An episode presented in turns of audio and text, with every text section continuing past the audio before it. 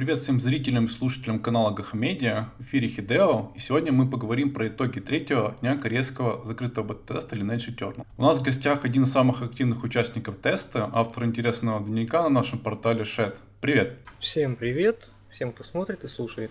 Как оценишь вообще в целом Lineage Eternal? А, в принципе, у меня больше плюсов я в этой игре нашел для себя, чем минусов. Первое, что мне бросилось в глаза, это то, что игра готова процентов на 80. Именно как движок игры, графика, все готово, все подтянуто, ничего не лагает. Единственное, я за три дня встретил два момента, где у меня FPS просела там до 10, до 15. Но у меня комп реально пятилетней давности, и если они еще эти моменты поправят, то можно будет в игру играть просто на калькуляторах. Вот, кстати, очень интересно было, часто на вопрос задавали на стриме, на каких системках можно играть? А, так, начну с настроек. Настройки у меня дефолтные, то есть игру запустил я, я ничего не, не изменял, то есть даже не знаю, что там стоит. Ну, графика, в принципе, красивая. По поводу моего компа, у меня AMD Proц 750K, четырехъядерная видюлька у меня вообще старая, это GeForce GT 430 на 1 гигабайт, 128-битная. Оперативы игра жрет примерно 500-600 мегабайт. То есть вот таких вот характеристик хватит для игры спокойно бегать в мир, данжи и где-то до 30 человек на одном экране игра лагать у вас вообще не будет. То есть стабильно 30 FPS вы будете видеть. Лагать у меня начало только когда на экране появился где-то человек 40 бегало на одном месте. Вот тогда, да, начались небольшие проблемки. А так проблем вообще никаких не было. Давай тогда конкретно по плюсам, по минусам. Что понравилось тебе в игре? Что мне понравилось? Во-первых, графика. Я ожидал, что будет более так все аляпово, все ярче, как краще и прочее, прочее, то, что любят делать корейцы. Но оказалось, что так более-менее. То есть фанатам, конечно, может понравиться такая графика. А те, кто любит более скромную, тоже, в принципе, со временем привыкнут. Конечно, поначалу было трудно рассматривать все эти плюсы и минусы именно э, по ХП, по здоровью, по мобам, кого цепнул, кого нет. А потом уже на три дня я привык, уже могу смело все отсматривать, проверять. По поводу плюсов еще понравилась система смены персонажей, хотя многие ее хейтят. Но на мой взгляд, она как-то позволяет людям, которые хотят играть разными чарами, и как в соло, так и в пати, себе находить идеальный вариант – и играть.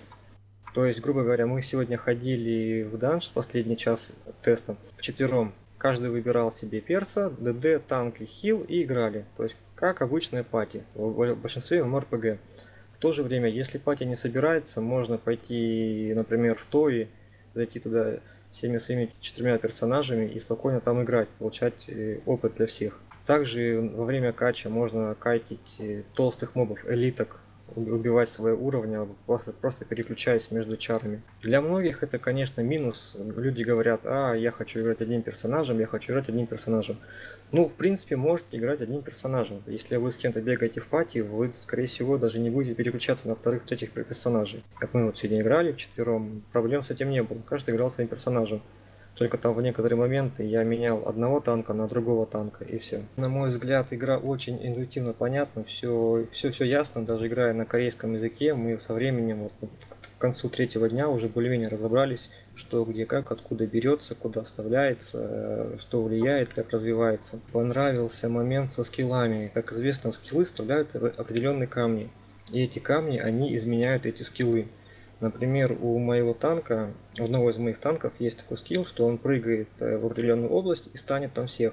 А один камень изменяет этот скилл таким образом, что на тебя вешается баф, дающий тебе защиту.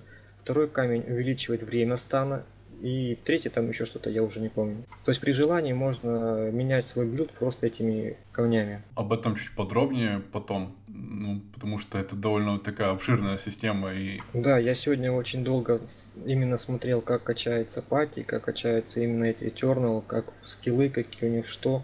В принципе, думаю, сегодня еще на блоке темку свою обновлю с этими некоторыми моментами. Будем ждать.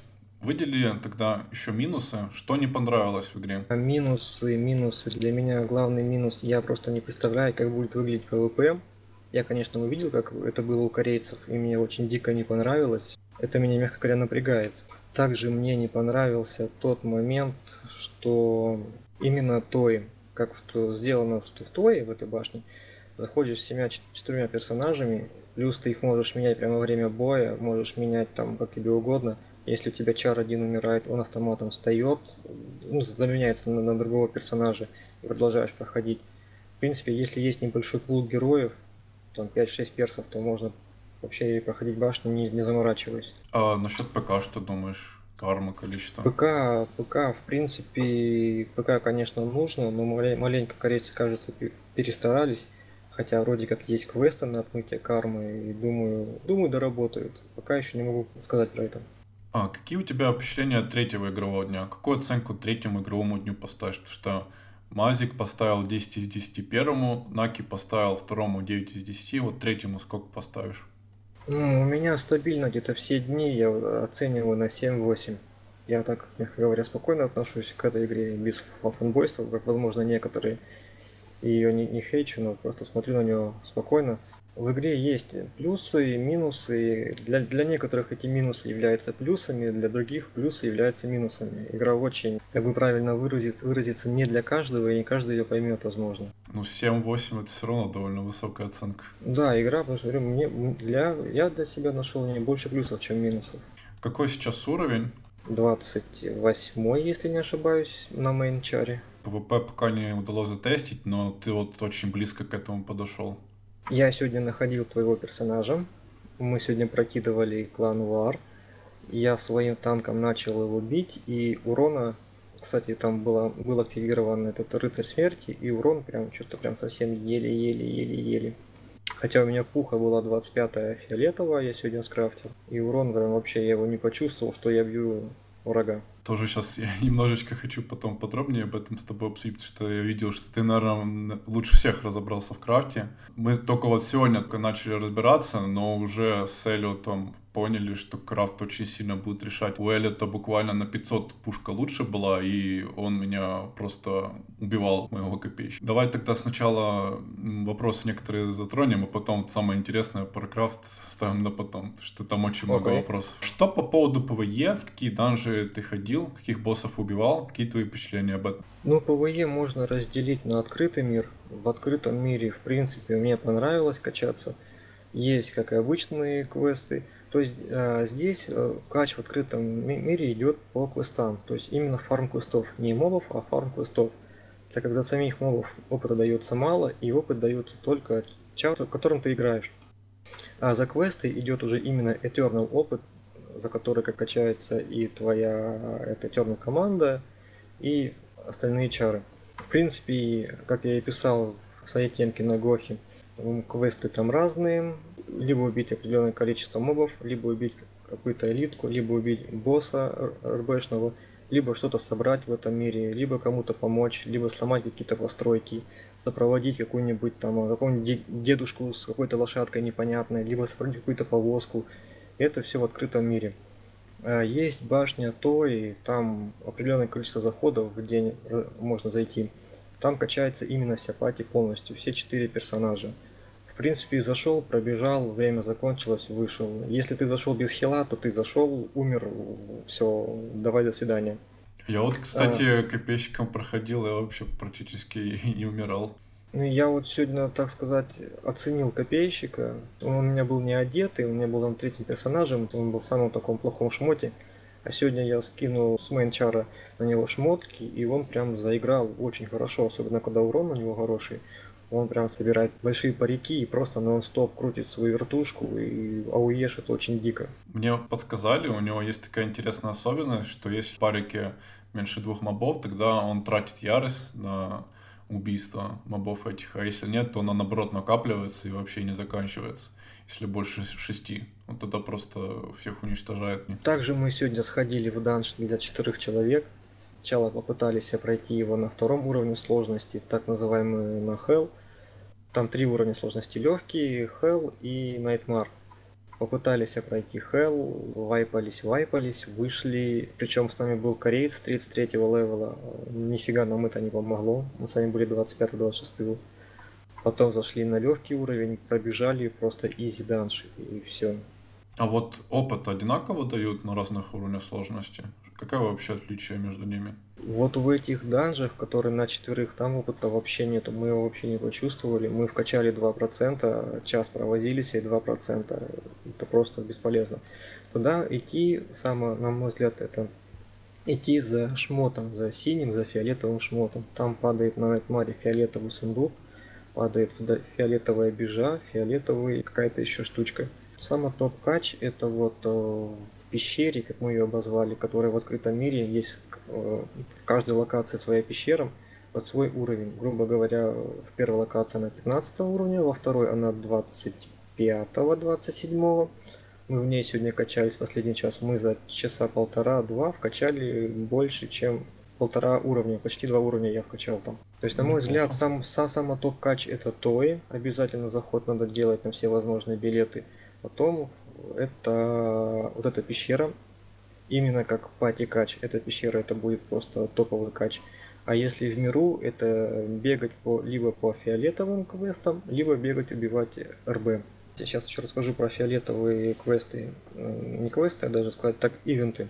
Сегодня первый раз с ними встретился. Корейцы на них ходят просто массово, просто по 40-50 по человек. И там они много ступенчатые, много боссов. Боссы все такие тяжелые. Их эти 40-30 корейцев, там их забивает минут по 7, по 8. И опыта -то там, в принципе, капает нормально, но самое ценное, что там капает э, именно награда за этот ивент. Там всякие разные бонусы, начиная от 5 или 7 сундуков со шмотками, ресурсами для крафта, адена и банки на опыт там падают. Плюс в конце появляется портал на уровень этого ивента. Ну, этот обычный разлом. Там еще можно пофармить в зависимости от того, как он открылся. Либо ресы, либо золото, либо банки какие-то. И сложность в том, что мы все-таки от корейцев отстаем в прокачке, и довольно трудно занять хорошее место в ДПС чеке. А я как-то умудрялся на танке занимать второе, третье место. То есть у меня пинг 300. Я играю двумя танками, у меня два мейнчара. И я умудрялся занимать второе, третье место. Это я не знаю, как мне когда получалось всего раз, и я даже не знаю, как это я так умудрился. Но, в принципе, если бы не пинг, возможно бы я бы постабильнее был бы там в топ-3, топ-5. Копеечку вообще легко довольно занимать. Ну как, нелегко, но ему полегче, чем другим танкам. Потому что у него урон побольше значительно. Копейщик, он не танк, он ДД, мили ДД, он очень легко склеивается. Возможно. Выработали вы уже какую-то оптимальную систему прокачки на следующий этап может, поделишься слушателями? Бежать уровня до 10 по квесту. На 10 уровне открывается Тои. Полностью закрываем Тои, все заходы. Потом идем в мир, делаем квесты. Ориентир, конечно, на оранжевые квесты, основные. А второй ориентир это на фиолетовые квесты которые чаще всего дают какую-то уникальную награду. Если у вас есть пати и вы идете в пещеру, на которой два этажа, фармите эту пещеру в пати, если вы соло игрок, вы идете в открытый мир, фармите боссов и второстепенные квесты. Переходим к самому интересному, крафту. Есть очень много разного. Руны, камни для прокачки вечных. Как это все добывается, насколько сложно? И стоит ли этим заниматься до достижения капа? А, я скажу так, крафтовая зеленка выигрывает у дропнувшейся зеленки равного уровня примерно 20-25% урона. Синька выигрывает у зеленки где-то 50%. Я сегодня сменил свою пуху синюю на фиолетовую, и я получил прирост почти в 100% урона. Здесь крафтовые шмотки, они топовые, просто без вариантов. Ресурсы добываются, в принципе, проблематично. А вот э, что насчет рун? Там есть какие-то руны, которые вставляются, по-моему, в третий слот в инвентаре. Есть э, камни, объясни, каких добывать. Да, камни, которые вставляются в скиллы, они даются за квесты, они даются за сундуки, которые падают за квесты. Причем падают, могут упасть из обычной элитки и из рейдового босса принципе, эти камни нужны будут по-любому, потому что они меняют механику скиллов. Они в какой-то момент этих скиллов могут улучшить, изменить. И можно будет менять свой стиль игры немного. Про третью ячейку я сам не понял, что это конкретно. У меня сегодня выпал один итем, я его вставил. И я так не, не, буду врать, я не знаю, что он конкретно дает. Но, как я понял, эти итемы, они общие для всей пати. Можно ставить 5 итемов. Возможно, там будут плюсы-минусы каких-то характеристик. А есть еще умения команды в целом вечных? Вот разобрались ли вы в переводе, что это все значит, и, может быть, уже билд какой-то у тебя нарисовался? Я вкачал 4 или 5 навыков этих, раскачал, ну, старался брать то, что связано с танками. То есть я смотрел на значок, по-другому я не могу выбрать себе скилл, брал для танков. Некоторые плюсы, то, что написано там плюс 15%, они отображаются для всех чаров, становятся активными. То есть я захожу на одного чара, смотрю, у него плюс 15, вот эти иероглифы стали плюс 15, захожу на второго чара, у него эти же иероглифы также плюс 15, и у всех чаров они проставляются. То есть я так думаю, получается так, что если ты качаешь конкретно танков, то ты будешь выбирать скиллы для танков. Если ты играешь хилами, тебе нужен больше хил, ты будешь выбирать э, больше на силу хила, либо на ДД. Ну, а вот как насчет того, что если будут одни танки, то одевать будет значительно сложнее? Одевать будет проще. Шмотка передается. То есть ты на главном танке шмотку поменял на лучшую, передал второму танку. И вот так они потихоньку-потихоньку одеваются остальные чары. Я вот играю, у меня три милишника, они все трое ходят в латах, одевать вообще легко. Вот если бы они были бы все разными, вот тут да, я бы заморочился. Ну, как вообще думаешь, к чему надо стремиться? Какой состав пати? Подбирать, если хочешь играть танками танков одних, или все-таки как-то стараться комбинировать? А, в любом случае комбинировать, но смотри, такой момент.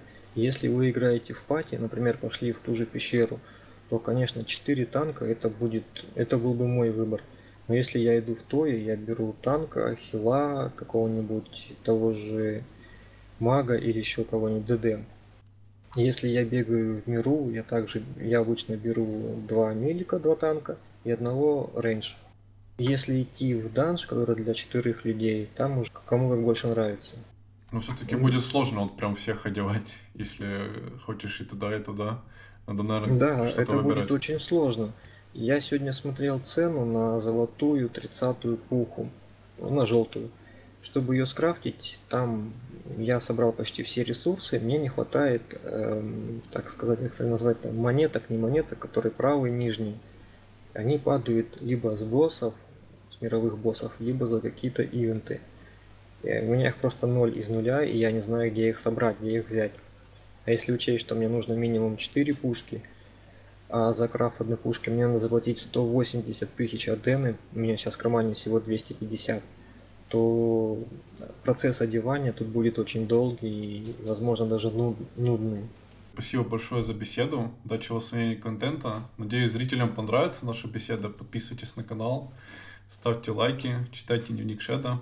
Да, всем спасибо, кто смотрел, кто дослушал. Уж извиняйте, что я порой так оговариваюсь и заговариваюсь. Я третий день по 9 часов за компом в ЛЕ. У меня уже крыша едет. Да, нормально все. Все, всем пока. Все, всем удачи.